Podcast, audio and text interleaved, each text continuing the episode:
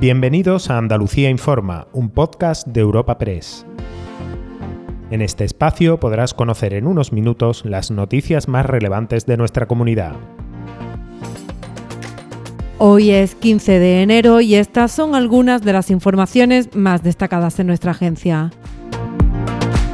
Hoy hemos conocido el último barómetro del Centro de Estudios Andaluces dependiente de la Consejería de la Presidencia de la Junta y el PP, si hubiera ahora elecciones autonómicas, volvería a ganar con mayoría absoluta. Incluso superaría los 58 diputados actuales. Le sacaría una ventaja de 25 puntos al PSOE, que perdería más del 3% de los votos.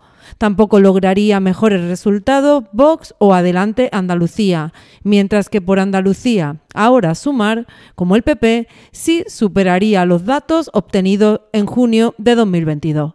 Este estudio político siempre presenta opiniones muy diferenciadas y en este sentido vamos a escuchar al consejero de la presidencia de la Junta, Antonio Sanz, y al líder de la oposición, el socialista Juan Espada. En cinco años el cambio se ha consolidado como una opción útil y eficaz, el cambio que lidera Juanma Moreno.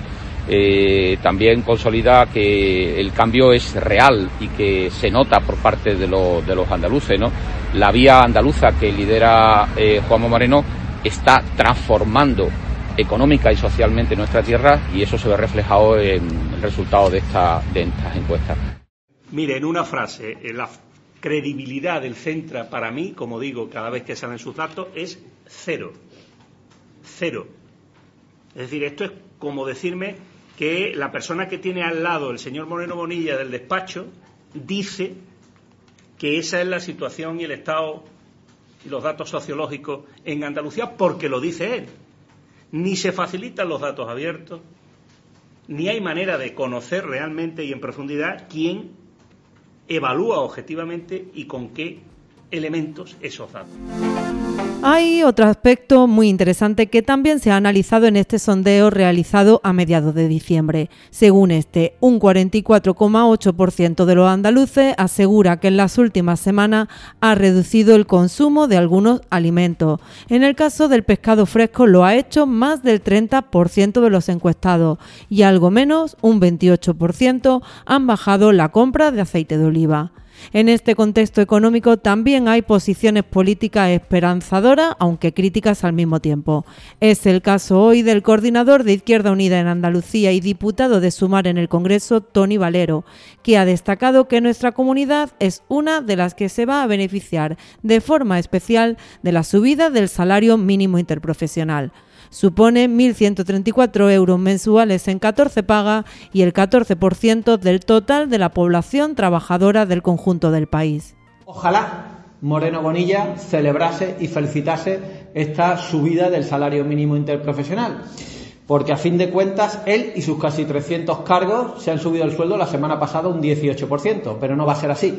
La derecha vota en contra de la subida del salario mínimo interprofesional, pero se sube el sueldo allá donde gobierna.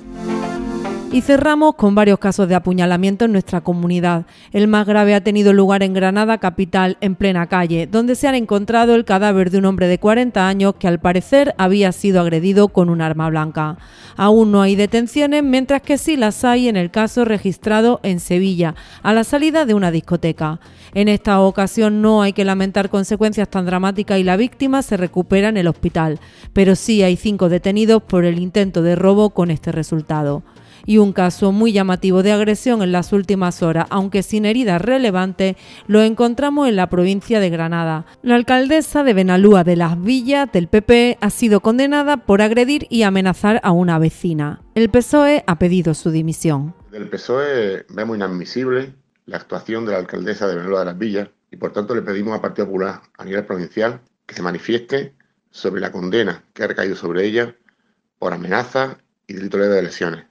Entendemos que una alcaldesa no puede permanecer en su puesto ni un minuto más después de estas actuaciones.